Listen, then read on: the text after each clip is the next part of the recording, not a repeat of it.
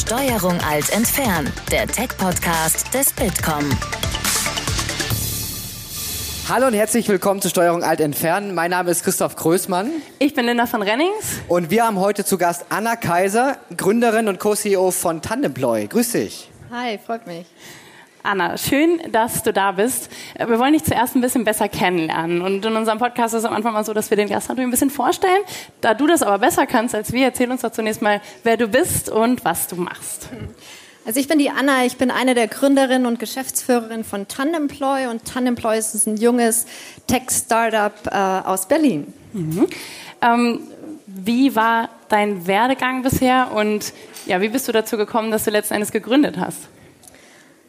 Also ich würde fast sagen, dass ich nicht so einen klassischen Gründerwerdegang habe oder Gründerlebenslauf. Ich habe ja eigentlich Grundschullehramt studiert, ähm, weil mich die bildungspolitischen Themen, als ich in Bayern studiert habe, sehr interessiert habe und ich gemerkt habe, dass wir in der Bildungslandschaft sehr viel verändern müssen. Und dann habe ich damals das Examen in Grundschullehramt gemacht und habe aber während dem Studium mich schon viel mit ähm, reformpädagogischen Modellen auseinandergesetzt, war bei Schulgründungen mit dabei und dadurch, dass im Studium damals in Passau viele um mich herum gegründet haben in unterschiedlichsten Bereichen, habe ich dann damals schon im Studium auch in, den, in die ersten Gründungen reingeschnuppert. Wir haben von einem Wintersportportal, das wir aufgebaut hatten mit Freunden, bis hin zu einem E-Commerce, Online-Shop für faire Wintersportbekleidung, alles Mögliche.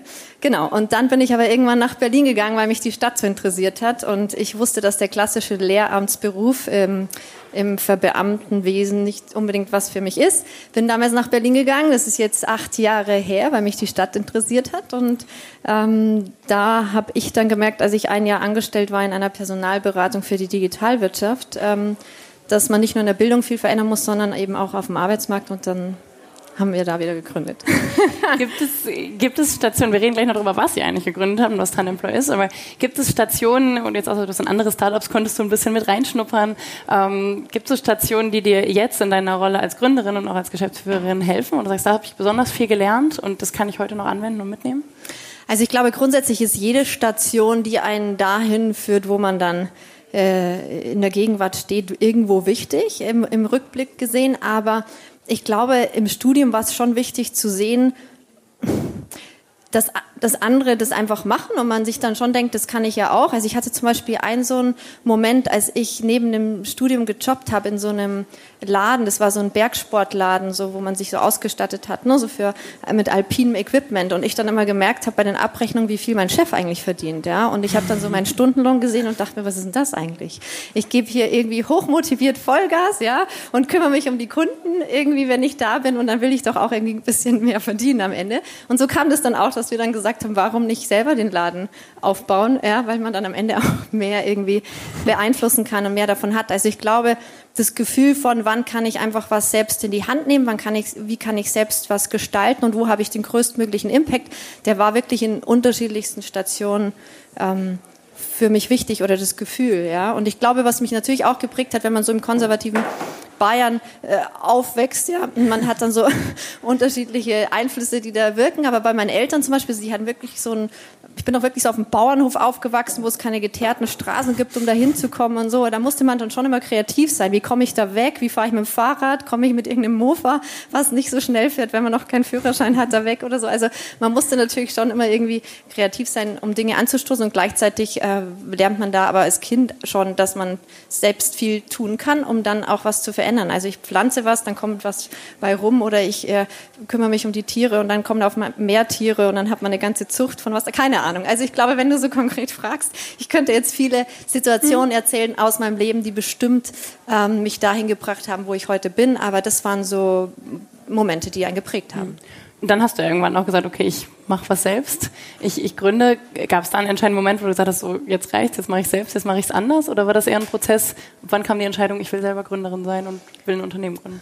Also wie gesagt, im Studium einfach äh, angespornt in, in Klicken, in Freundesklicken, wo man gesagt hat, Mensch, das können wir anders, das machen wir auch. Und konkret die Gründung zu Tannemploy war ja ein ganz konkreter Fall, weil wir ja meine heutige Mitgründerin und damalige Kollegin in einer Personalberatung für die Digitalwirtschaft gearbeitet haben. Und als wir eines Tages eine Tandembewerbung auf dem Tisch liegen hatten, wo zwei Frauen sich im Puzzle-Lebenslaufformat für eine Vollzeitstelle beworben haben und wir gemerkt haben, Das ist sie, die eierlegende Wollmilchsau, die jeder sucht, weil sie fünf Sprachen sprechen. Die eine ist kreativ, die andere äh, analytisch und so. Und waren wir total begeistert. Und als Jana und ich an dem Abend, wo die Bewerbung reinflatterte und Jana mit den beiden geskypt hatte, im Bewerbungsgespräch hatte und wir gegoogelt hatten, weil wir das einfach bis dahin nicht kannten, das war 2013, äh, und gemerkt haben, okay, es gibt zum Thema Jobsharing einen Wikipedia-Eintrag zur Arbeitsplatzteilung und einen Literaturverweis auf ein Buch aus den 80ern und sonst nichts.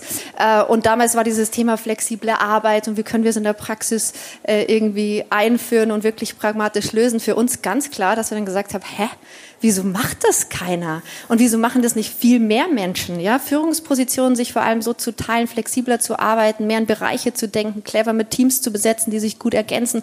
Und gleichzeitig hatten wir jeden Tag Anfragen von top qualifizierten Akademikern, die gerne flexibel arbeiten wollen. Und wir haben gesagt, sorry, geht nicht. Wir haben nur Vollzeitstellen. Also völlig beschränkt eigentlich. Mhm. Und dann haben wir daraufhin zwei Tage später gekündigt, weil wir gesagt haben, alles klar, wir müssen da irgendwie äh, das technologisch, strategisch unterstützen. Euer Unternehmen heißt Tandemploy, das impliziert, ähm, da geht es auch um Jobsharing. Das ist so der Kern.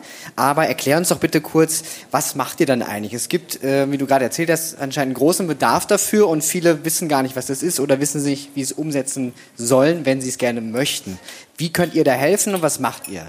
Also man muss ja dazu sagen, der, der Name Tandemploy ist, wie gesagt, damals entstanden, als Jobsharing noch unser absolutes Fokusthema war. Wir haben ja, was ich gerade beschrieben hatte, angefangen mit einer B2C-Lösung, das heißt eine öffentliche Plattform, wo Menschen online gehen, Fragebogen ausfüllen und automatisiert Matches bekommen für potenzielle Menschen, mit denen sie sich einen Job teilen können. Sprich so ein bisschen wie beim Online-Dating, nur auf einen Job bezogen. Und wir hatten damals beim Fraunhofer Institut und mit vielen Unis und Jobsharing aus der Praxis einen Algorithmus dafür entwickelt, der neben den harten Faktoren auch die weichen Faktoren berücksichtigt. Und das ist das erste Produkt, was wir hatten, weil wir gesagt haben, wir müssen ja die Leute zusammenbringen, weil es darf nicht immer nur ein Zufallsprodukt sein, wenn man irgendwie gerade jemanden kennt, mit dem man sich dann irgendwie im Tandem bewerben kann. Das war das B2C-Produkt, das war nur auf Jobsharing bezogen. Und irgendwann kamen ja die Firmen auf uns zu und haben gesagt, das ist toll, Tandemploy, was ihr da macht mit der Plattform. Und da können wir als Unternehmen extern tolle Leute rekrutieren und uns als Jobsharing-freundlicher Arbeitgeber darstellen, aber wir haben intern 1000, 10.000, 100.000 Mitarbeiter. Und wir können nicht top-down von HR aus steuern, wer zu wem passt, weil wir das nicht irgendwie so in Excel-Listen hinterlegt haben, dass wir da gleich zugreifen können. Und als die Firmen da auf uns zukamen, vor so drei, vier Jahren, äh, vier Jahren eigentlich, und wir uns das dann genauer angeguckt haben, haben wir gemerkt, absolut, gerade wenn es um so Netzwerkorganisationen geht, kann man nicht alles immer top-down steuern und haben, sind tiefer reingegangen in die Probleme der Unternehmen und haben gemerkt, es geht nicht mehr nur um Jobsharing. Jobsharing ist ein ganz wichtiger Mosaikbaustein im Zuge von New Work oder Flexibilisierung oder wie wir Arbeit anders und clever in Teams organisieren kann und matchen deswegen inzwischen ja, intern mit einer Software as a Service in den, in den Firmen, im Mittelstand, Konzern auf Jobsharing, Job Rotation, Mentoring, Projekte, ähm, also so Knowledge Sharing ganz viel, Never Lunch Alone Dates, alles, was man sich vorstellen kann. Also es ist schon so ein bisschen so, you name it, we match it. Von dem her auf deine Frage zurückzukommen, einmal was wir machen bei Tanemploy, das war am Anfang und jetzt ist es so viel mehr. Super, erklär uns doch dann am Anfang noch einmal, wie funktioniert denn dann Jobsharing? Also für viele HR-Abteilungen vielleicht ein Thema, jetzt muss ich hier zwei Personen irgendwie abbilden, ich habe mehr Bürokratieaufwand vielleicht, es muss sich mehr abgesprochen werden. Das sind wahrscheinlich so typische Einwände dagegen, aber warum funktioniert das trotzdem besser? Also grundsätzlich muss man dazu sagen, wenn ich, also das auch ich spreche als Unternehmerin, ich würde es nie anders machen, wichtige Positionen in der Organisation im, nicht im Tandem zu besetzen, weil es ein absolutes Risiko ist, das Know-how nur an eine Person zu hängen. Ja, also ich hatte Jahr, jahrelang nur einen einzigen CTO. Wenn der krank ist, ich habe immer wirklich äh, so geschwitzt, wenn der in Surfurlaub gefahren ist, weil ich dachte, wenn der untergeht, ja, was mache ich dann? Also so, das ist wirklich ganz, ganz sinnvoll in bestimmten Konstellation, gerade auf Führungsebene zu überlegen oder in bestimmten Schlüsselpositionen, warum nicht im Tandem zu besetzen? Weil dann habe ich immer, wenn derjenige mal im drei, Urlaub, drei Wochen im Urlaub ist oder krank ist, noch eine bestinformierte Person in der Organisation, auf die ich dann zugehen kann, sodass dann die Prozesse weiterlaufen. Also das ist schon mal ganz wichtig. Jobsharing heißt nicht, zwei Frauen teilen sich eine Vollzeit-Assistenzposition und dann haben wir ein Problem, wer dann nachmittags arbeitet, weil die alle zu ihren Kindern wollen. Das ist oft immer so noch, ja, äh, so eine Legende hätte ich fast gesagt, aber ihr wisst, was ich meine. So ein Vorurteil. Und Jobsharing muss man eher begreifen als clevere Teamarbeit in bestimmten Bereichen. Also was wir geschaffen haben, indem wir mehr in Tandems in, der, in unserer Firma auch oder bei unseren Kunden arbeiten, schaffen wir auch mehr eine Organisation, die weg vom klaren Stellendenken geht. Also wir haben zum Beispiel bei Tandemploy die 40-Stunden-Woche komplett abgeschafft. Wir haben gesagt, wir fragen einfach jeden Bewerber, der reinkommt, wie viele Stunden er arbeiten will. Und wir gucken, dass wir es mosaikartig in unserer Organisation abbilden können und gucken, welche Tandems äh, dann oder also Zweierteams, Dreierteams das perfekt aufteilen können, so damit wir einfach wissen, alle Bereiche sind abgedeckt. Und so funktioniert es auch in der Praxis. Wenn sich zwei eine Position teilen, dann ist es ganz klar, dass die sich absprechen. Ich habe zum Beispiel oft Tandems im Vertrieb gehabt. Meine Ansage war, mir ist es einfach nur wichtig, dass für einen Kunden immer ein Ansprechpartner da ist. Mhm. Wie ihr das macht, wer wann kommt, ist mir völlig egal. Ich will nicht dazu zuständig sein, dass ich eure Arbeitszeiten organisiere, das macht ihr, sondern ähm, dann funktioniert es ganz gut. Und die sprechen sich in ihren True Fixes pro Woche ab, auch bei Jana und mir. Wir teilen uns die Geschäftsführung seit sechs Jahren im Tandem. Wir haben angefangen von geteilten Visitenkarten, die wir rausgeben ne? und immer so ein Kreuz machen, wenn wir jemanden treffen und sagen, Sie haben heute mit mir gesprochen, aber bin ich nicht erreichbar. Auf der Rückseite ist Jana und die weiß über alles Bescheid, bis hin zu, ähm, dass wir uns organisiert haben mit, mit unseren, sei Slack oder, oder Kalender. Wir haben gemeinsam einen Kalender, wo die Teams auch einsehen können, wann haben wir einzelne Termine, wann gemeinsam. Und es geht so. Also jede, jede, jedes Team spielt sich da ein, jeder hat so einzelne Workhacks. Es ist kein Rocket Science, es ist es ist eigentlich nur clevere Teamarbeit, bisschen anders organisiert und Leuten mal die Möglichkeit zu geben, in bestimmten Bereichen auch zu reduzieren und trotzdem in der Position zu bleiben. Wie funktioniert denn dann Führung, wenn es vielleicht manchmal zwei Chefs gibt? Dann würde man vielleicht denken, okay, ich habe jetzt aber schon mit Frau Müller gesprochen und Herr Meier sagt aber was anderes, obwohl sie formal irgendwie gleich sind. Wie organisierte das, dass da trotzdem für die Mitarbeiter klar ist, was jetzt los ist? Also es gibt manchmal, meistens wahrscheinlich in, in der Geschichte eines Tandems eine Situation, wo, mit, wo dann Leute oder Mitarbeiter das ausnutzen und sagen, okay, jetzt ist der eine heute nicht da, der würde bestimmt Nein sagen, ich gehe zum, äh, dann gehe ich jetzt zu dem, der da ist und dann kriege ich es durch. Das ist so ein bisschen wie bei Eltern, ne? So, das ist ganz klar. Das ist wenn ja Papa schön, wenn man das probiert. Mama, ne? ja, wenn Papa Nein sagt, ich zur Mama. Ähm, aber das passiert vielleicht nur einmal und in dem Moment, wo man sich abgesprochen hat und eigentlich merkt, dass man dasselbe Wertesystem hat, das ist wirklich das Wichtigste. Also es geht nicht darum, dass man komplett gleich ist, aber es gibt so ein paar Themen, wo es absolut von Vorteil ist, wenn man gleich tickt, was das Wertesystem betrifft, was zum Beispiel auch die Motivation betrifft. Ne? Will man Karriere machen oder nicht? Also in welche Richtung will ich gehen? Und sonst ist es völlig in Ordnung, wenn man da ähm, persönlich auch natürlich völlig unterschiedlich ist. Aber so eine Situation gibt es vielleicht einmal und wenn man die gut meistert und dann zeigt, nee, nee, wir sprechen ne, aus hier mit einer Stimme, dann ist es äh, völlig in Ordnung wieder. Und neben Jobsharing hast du schon erwähnt, ist auch ein ganz wichtiges Thema für euch die Vernetzung in mhm. Unternehmen. Wie habt ihr festgestellt, das ist ein großes Problem in großen Organisationen? An sich ist ja das ganze Netzwerkorganisationsthema gerade schon wieder so eine Sau, die man durchs Dorf treibt, weil man im HR-Umfeld ja sagt, wir müssen alle Netzwerkorganisationen werden. Ja? Das Lustige ist nur, wenn man reinguckt, was wirklich auf dieser Ebene passiert, dann äh, stellt man fest, äh, warum und wozu. Also wenn man zu den Leuten geht und sagt, so, jetzt vernetzt euch mal alle, weil wir müssen Netzwerkorganisation werden, dann passiert überhaupt nichts. Also das kann man, das kann man probieren, aber das läuft nicht. Das haben wir gemerkt auch bei unseren Kunden und trotzdem weiß man, dass man ohne die Vernetzung keine Chance mehr hat, ja, die Themen, die wir gerade alle vor der Brust haben, auf Organisationsebene wirklich nachhaltig irgendwie zu erreichen, weil wir natürlich Wissen haben, was man teilen muss. Man muss gucken, dass die Leute miteinander sprechen über Abteilungsgrenzen hinweg, dass wir weniger in Silos arbeiten, ja.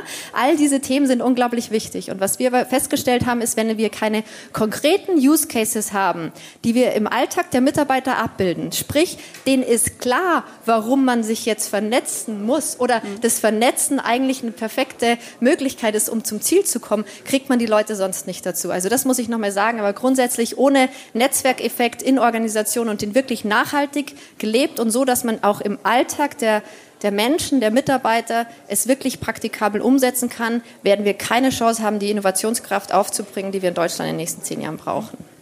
Du hast gerade gesagt, wir müssen irgendwie aufhören, in Silos zu denken, müssen äh, einen Use Case schaffen, damit man sich vernetzt. Das kratzt ja alles an unserem Thema heute New Work. Das ist ja auch ganz viel, dass man Silos aufbrechen muss in Unternehmen. Ähm, das ist heute unser Hauptthema. Also nochmal die, die ganz einfache Frage, was ist denn für dich New Work? New Work ist eins von diesen Buzzwords, mhm. ne, die so in den letzten Dekaden irgendwie, wie ich vorher gerade gesagt habe, ist auch wieder so eine Sau, die man durchs Dorf treibt, jedes Jahr eine neue. Es ist unglaublich spannend, weil in den letzten so sieben Jahren, wo wir ganz tief in den Themen drin waren, haben wir echt gemerkt, dass wir so viele schöne Buzzwords hatten. So von am Anfang habe ich es genannt, so dieses mit Flexibilisierung. Jetzt müssen wir endlich mal wirklich flexibel werden. Digital Transformation, Cultural Change, New Work. Es kamen die schönsten Buzzwords und dann wird es immer so top-down übergestülpt von, äh, von Vorstands- oder CEO-Level, die dann irgendwie inspiriert von irgendwelchen New Work-Events nach äh, in die Firma zurückkommen, sagen, Mensch, wir müssen da jetzt mal was machen. Das ist meistens New Work und dann treffen sich sehr semi-motivierte Projektgruppen zusammen, die dann irgendwie in der Firma versuchen, was umzusetzen und was glaubt ihr, was dann passiert? Ja, nicht viel. Das Nichts. funktioniert. Nichts, weil die Menschen müde sind von top-down übergestülpten Change-Prozessen der letzten Dekaden. Also wenn du mich fragst, was ist New Work? New Work ist eigentlich eine ganz neue neue Haltung und Kultur zu Arbeit, die man individuell gestalten muss. Es gibt keine One-Fits-All-Lösung für New Work. Die ist, wenn wir hier im Raum fragen würden, jeden Einzelnen, was ist für dich New Work, dann würde jeder eine andere Antwort geben. Und ich glaube, das ist das Erste, was man begreifen muss, dass ein Unternehmen Spiegelbild der Gesellschaft ist, so divers wie unsere Gesellschaft ist, so divers sind auch die Mitarbeiter in den Firmen und darum gibt es keine einmalige New Work-Definition. Ich habe ganz schön in den letzten Jahren gehört, einer hat mir zu mir gesagt, Anna, New Work ist keine Arbeit, so quasi philosophisch gedacht, so wenn alle ne, Besen selber kehren, können wir alle Philosophen sein. Ja, ich glaube, Aristoteles hat das gesagt. Andere wiederum sagen einfach wirklich mehr wegzukommen von diesem Lohnarbeitsgedanken hin, mehr zu Gemeinschaftsgefühl. Andere wiederum ist New Work Flexibilisierung. Die fangen, also so, es ist völlig egal. Ich glaube, wichtig ist, dass jeder für sich einfach fragt, was ist für mich gute Arbeit? Produktive Arbeit, wie können wir gemeinsam in den Firmen die Ziele erreichen, die wir erreichen wollen und wie können wir dann die Arbeitsumgebungen so kreieren, dass wir da zum Ziel kommen. Und wenn wir das Ganze transparent und reflektiert angehen, dann wäre das für mich schon mal eine schöne Form von New Work. Da kam ja gerade so eine leichte Kritik raus und dann kommt irgendwie der CEO von seinem New Work Workshop zurück und sagt, jetzt machen wir es auch so. Ich habe jetzt so ein bisschen rausgehört, das ist nicht der ideale Weg. Wie würdest du denn sagen, ähm, kann ich als Unternehmen das angehen? Also wie schaffe ich so einen Transformationsprozess und finde auch vielleicht die Methode oder die Idee, die für mich gut funktioniert? Also es ist total äh, schwer zu sagen, dass ich sage, es gibt genau die eine Lösung. Was wir nur mit, mit mit unseren Themen und unseren Kunden immer wieder feststellen, ist, dass wir diese ganzen Transformationsprozesse, wo man ja New York, New, New York, New Work, schöner Versprecher, auch dazu zählt, ist ja am Ende ein, ja, also ein kultureller, kultureller Wandel, den man sicher nicht wieder top-down überstülpen kann, sondern der erlebbar gemacht werden muss in den Unternehmen bei den Menschen. So, und wie, wie, wie schafft man das? Ja? Und da kommen natürlich schon technologische Hilfestellungen ins Spiel, wo wir dann sagen, lasst uns doch die technologischen Tools, die HR jetzt immer einkauft, um Transformation anzustoßen, aber so zu reflekt, so reflektieren, dass man sagt, warum und wozu. Weil das Tool ist kein Selbstzweck. Digitalisierung ist kein Selbstzweck, weil jetzt gerade immer überall so Insellösungen, Cloud-Software eingekauft wird und keine mehr untereinander kommuniziert. Jeder ist schon genervt von jeder neuen Software, sondern wirklich zu überlegen, wo kann Technologie im Alltag der Mitarbeiter unterstützen, dass es einen Impact hat und zwar einen sofortigen Impact im Arbeitsalltag der Menschen. Weil dann ist die Bereitschaft, technologische Tools oder Plattformen oder Vernetzungsplattformen wie bei uns auch zu nutzen, viel, viel höher. Und dann erreicht man so Learning by Doing, wenn die Leute sich daran gewöhnen, so an die Vernetzung und sagen, Mensch, bevor ich jetzt meinen Chef frage, gucke ich mal, wie das andere Kollegen machen oder andere Abteilungen. Bevor ich jetzt überlege, welche Weiterbildung brauche ich da, gucke ich mal, ob es jemand gibt in unserem Unternehmen, der genau das Know-how hat, treffe mich mit dem zum Lunch. Dann ist es eine Art von neue Form der Kollaboration, die, die möglich gemacht wird und zwar auf gelebte Art und Weise, die sich dann nachhaltig aber auch festsetzen kann. Ja? Jetzt, weiß, jetzt habe ich so ausgeholt, jetzt weiß ich nicht, ob ich deine Frage beantwortet Ja, doch. Ich wollte, äh, ich wollte wissen, warum New Work und ähm, wie setze ich denn letzten Endes ein? Ne? Also wie, wie kann ich es machen? Ähm, du guckst ja also ihr habt einen guten Einblick in viele, Einblick in viele Unternehmen. Ne? Ihr seid ja mit Handemploy, ähm, unterstützt die Unternehmen ja. Das heißt, wenn ich jetzt sage, okay, ich möchte, ähm, ich finde den Ansatz, der für mich passt, ich schaffe es auch, die, die Mitarbeiter zu motivieren, ähm, sich selber zu vernetzen, auch selbstständiger zu denken, auch einfach mal zu machen. Ähm, vor welchen Herausforderungen stehen denn die Unternehmen, mit denen ihr auch zusammenarbeitet in diesem Prozess? Was sind so die Stolpersteine, äh, an denen man vorbei muss? Also grundsätzlich glaube ich, haben alle alle Branchen, alle Firmengrößen fast dieselben Herausforderungen. Und das Schönste, was ich dann immer höre, ist, das klingt alles ganz toll, aber unsere Prozesse sind noch nicht so weit. Es ist super spannend, weil man muss sich vorstellen, allein der Satz, ja, wenn ich, also die Prozesse sind noch nicht so weit und darum können wir es nicht einführen. Die Frage ist, wann sind jemals die Prozesse so weit? Weil was im Moment gemacht wird, ist, dass bei diesem ganzen Transformationsthema Prozesse kreiert werden, die so langwierig sind, dass bis wir mit der Prozesskreierung fertig sind, der Change obsolet ist, den wir eigentlich erreichen wollten. Also da weiß ich, ist schon eh wieder das nächste Thema da. Also wir stecken da in so einem Dilemma, weil jetzt brauchen wir Prozesse, wie wir es gewohnt sind. Und erst wenn wir die haben, dann können wir uns den neuen Themen widmen. Aber es wird nicht funktionieren. Sondern eigentlich müssen wir ja wirklich hingehen und sagen jetzt, okay, wir müssen jetzt was machen, weil unsere Prozesse sind noch nicht so weit.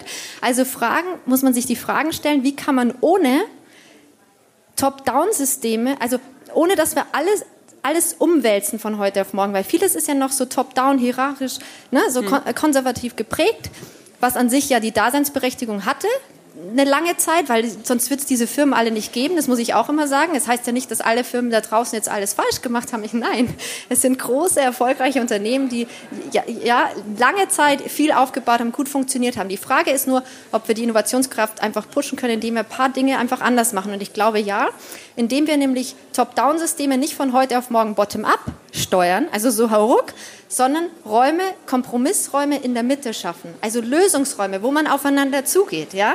Und überlegt, wo kann man in der Firma Feuerchen zünden, woraus dann viel entstehen kann. Also das merke ich schon bei diesem Netzwerkeffekt. Es ist nicht so, dass sich, hooray, 100 Prozent der Mitarbeiter sofort bei uns auf der Plattform anmelden, wenn wir die einführen. Obwohl wir, das muss ich auch dazu sagen, immer bestehende IT-Systeme integrieren. Weil es finde ich auch schwierig, wenn dann irgendwo wieder so bei HR eine Lösung ist und dann muss man wieder einen neuen Usernamen und keine Ahnung und äh, keiner weiß irgendwie, wo das hingeht sondern wirklich in die bestehenden Systeme integriert.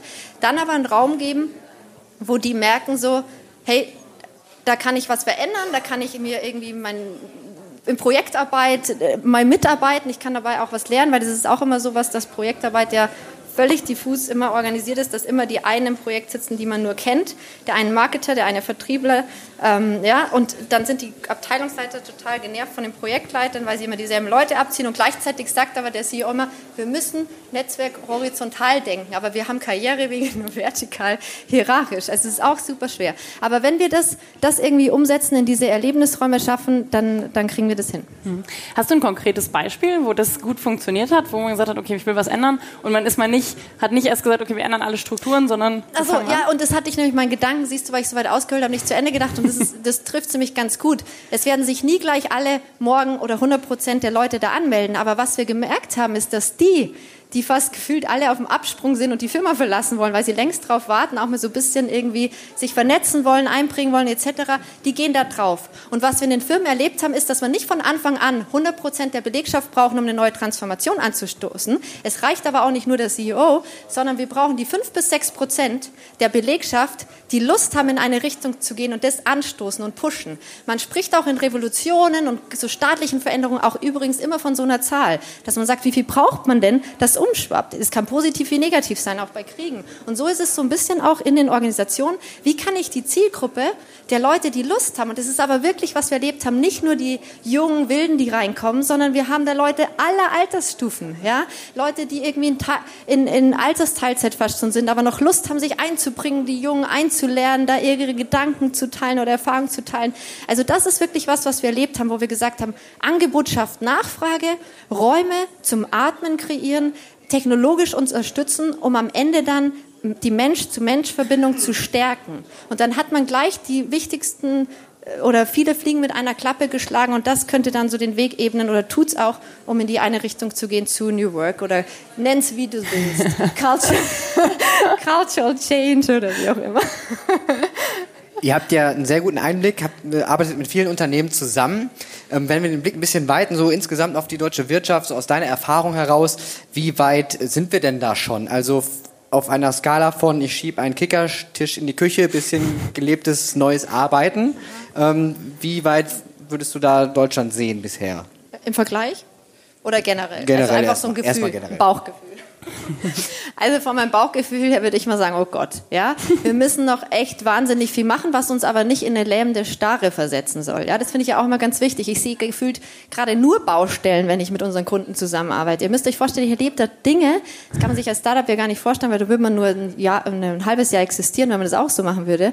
Aber wie wirklich Konzerne oder große Firmen durch ihr innerpolitisches Thema mit die Leute sprechen nicht untereinander, die Abteilungen sind nicht vernetzt, jeder bastelt so an seinen eigenen Themen, bis hin zu Nee, also bei Mentoring, das machen wir noch über Excel-Listen, wo dann HR drei Tage einen Mentor anruft, ob er sich vorstellen kann, mit Mentee sechs Monate Mentoring zu machen. Da dachte ich mir, das ist Wahnsinn eigentlich, oder? In Zeiten der Digitalisierung, wo man eigentlich jedem Mitarbeiter sagen kann, dein Know-how, deine Erfahrung, deine Skills, alles, was du hast, ist so unglaublich wichtig. Jeder ist ein Mentor, tauscht euch aus, sucht euch nach Skills. Also da bin ich natürlich immer wieder erschrocken, weil ich denke, eigentlich ist es manchmal so einfach.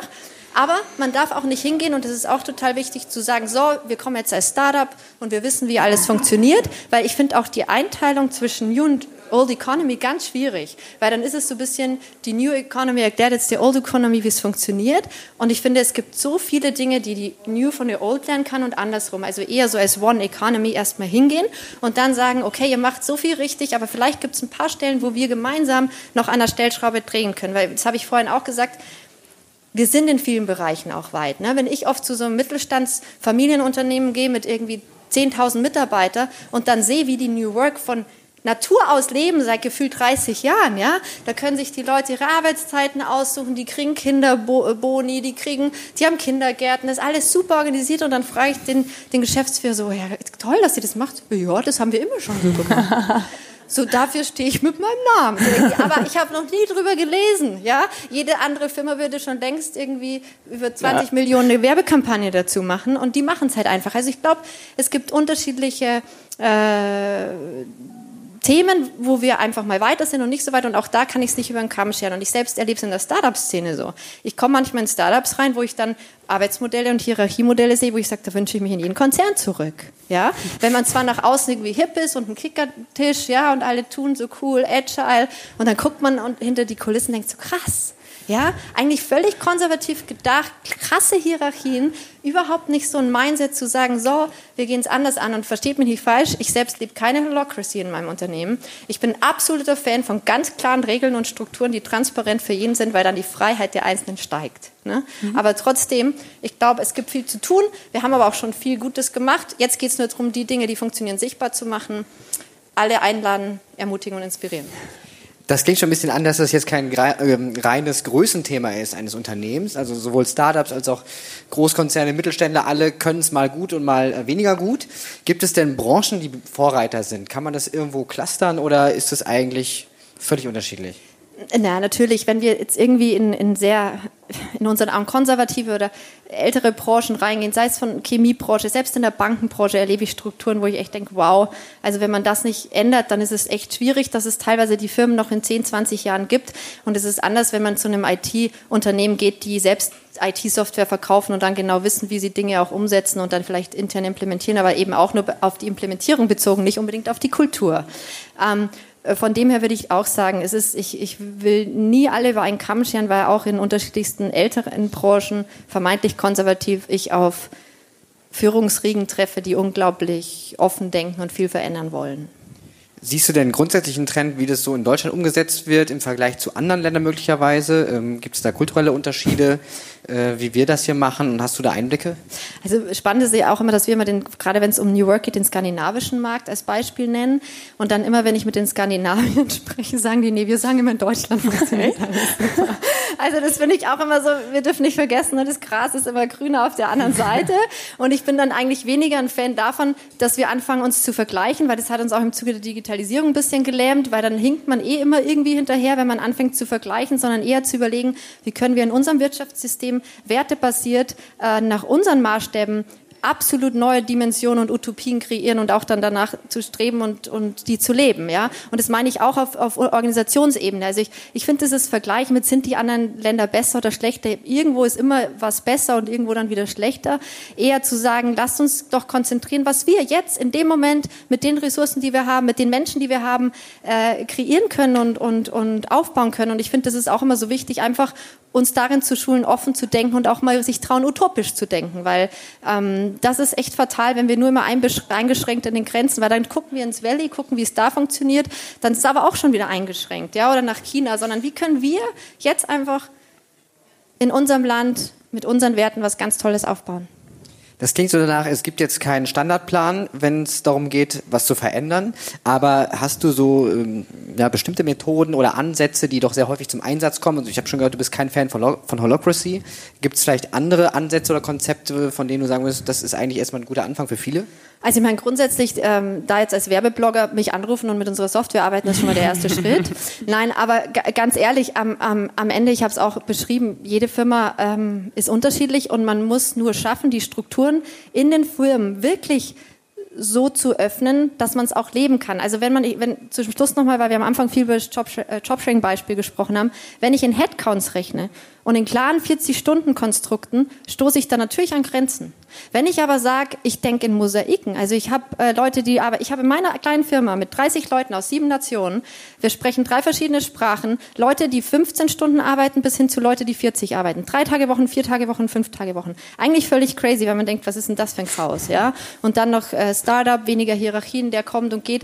Und da habe ich aber gesagt, was für mich wichtig ist und Jana und ich, wofür wir auch immer stehen, ist, es hilft, wenn man transparent, aber dann nach klaren Regeln und Strukturen ähm, funktionieren muss. Weil in einem 9-to-5-Stechornsystem braucht man nicht so viele Regeln wie in einem freien System. Aber Regeln, die eben einsehbar sind, die Sinn machen, dass man weiß, warum und wozu. Ja? Und das ist, das ist ganz wichtig, wenn man mit den Menschen das nämlich teilt. Hier, wir machen jetzt diesen Schritt und wir gehen das gemeinsam mit euch. Ähm, wir gehen auf euch zu, ihr geht auf uns zu, dann funktioniert es. Und ich glaube, so ist es total wichtig, ähm, bei allem, was wir jetzt anstoßen. Also wenn du mich fragst, was gut funktioniert, dann ist es auf allen Ebenen. Und zwar nicht nur, dass man sagt, das muss jetzt nur der CEO machen, sondern auch die Menschen, den Mut zu haben, offenes Denken zu haben, mit bisschen Herz dabei und dann einfach mit normalem Menschenverstand mal zu überlegen, wie bringt uns jetzt was zum Ziel und wie kommen wir dahin, sehr viel geholfen. Normaler, normaler Menschenverstand ist, glaube ich, generell eine gute Idee bei New Work scheinbar auch. Liebe äh, Anna, wir kommen zum Ende. Wir haben am Ende immer noch drei Fragen, ähm, bisschen persönlicherer Natur, wo wir dich noch mal zum Abschluss äh, noch besser kennenlernen wollen. Bist du bereit? Dann starte ich mit der ersten. Natürlich. Sehr gut. Äh, welchem Twitter-Account sollte man unbedingt folgen? Tanemploy. Das ging schnell. Äh, welches Buch hast du gerade auf dem Nachttisch? Ähm, ich hab, lese gerade die Biografie von Janosch. Also ich weiß nicht, ob ihr die kennt, ganz spannend. Ich lese nämlich eigentlich, ist es auch sowas, ich wollte mich mehr irgendwie ermutigen, mehr Romane zu lesen und so, und weil ich immer nur Sachbücher lese. Aber die Janosch-Biografie ist unglaublich spannend. Was dieser Mensch erlebt hat und wie Janosch entstanden ist, fand ich sehr inspirierend die letzten Tage. Also auf jeden Fall ein Buchtipp für ja. alle ja. Zuhörer. Und sonst aber, weil ich parallel eigentlich immer vier Bücher lese, also Harari muss man gelesen haben in den letzten Wochen, das ist, das ist ganz klar. Und sonst muss ich ehrlich gestehen, mache ich auch viel mit Blinkist im Moment. es geht schneller, ne? Ja. Und äh, dritte und letzte Frage. Ähm, jetzt bist du Gründerin, ähm, du bist ganz oft auf solchen Veranstaltungen, hast einen relativ vollen Terminkalender. Was machst du, wenn du mal sagst, okay, ich will komplett ausspannen, äh, Kopf aus, was ist dann dein Geheimrezept? Morgen fliege ich um sieben Uhr nach München und gehe vier Tage in die Berge. Und dann fliege ich wieder zurück und dann gehen wir nach Köln auf die ZP Europe. Nein, also es geht nicht immer in die Berge zu fahren, wenn es gar nicht mehr geht. Was aber hilft, ist einfach mal... Ähm, sich hinsetzen, durchatmen, Tee trinken, weil es ist wirklich verrückt, wie viel los ist, gerade so im Startup-Umfeld, wenn man mit großen DAX-Konzernen ähm, als Kunden hat, was man da auf dem Schirm hat. Aber grundsätzlich am Ende habe ich gemerkt, einfach aufs Bauchgefühl hören und zwischendrin mal Tee trinken und abwarten und dann erledigt sich ganz viel von selbst. Und zwischendurch in die Berge ist aber scheinbar genau. auch keine, keine schlechte Idee. Anna Kaiser, vielen Dank für Rede und Antwort. Wer ähm, noch nicht genug hat, nachher um 17 Uhr gibt's noch ein Panel mit dir zu neuen Lösungen und neuer Arbeit. Das heißt, wir sehen dich nachher nochmal, freue ich mich schon drauf. Und wer das Ganze nochmal nachhören möchte, äh, wir packen auch noch ein bisschen was zu Tandemploy in die Show Notes im Podcast. Das findet ihr alles unter www.bitcom.org slash podcast. Und damit sagen wir Tschüss und bis zum nächsten Mal. Und da vielen Dank an dich. Vielen Dank für die Einladung. Ciao. Das war Steuerung alt entfernen, der Tech-Podcast des Bitkom. Weitere Folgen findet ihr auf www.bitkom.org/podcast.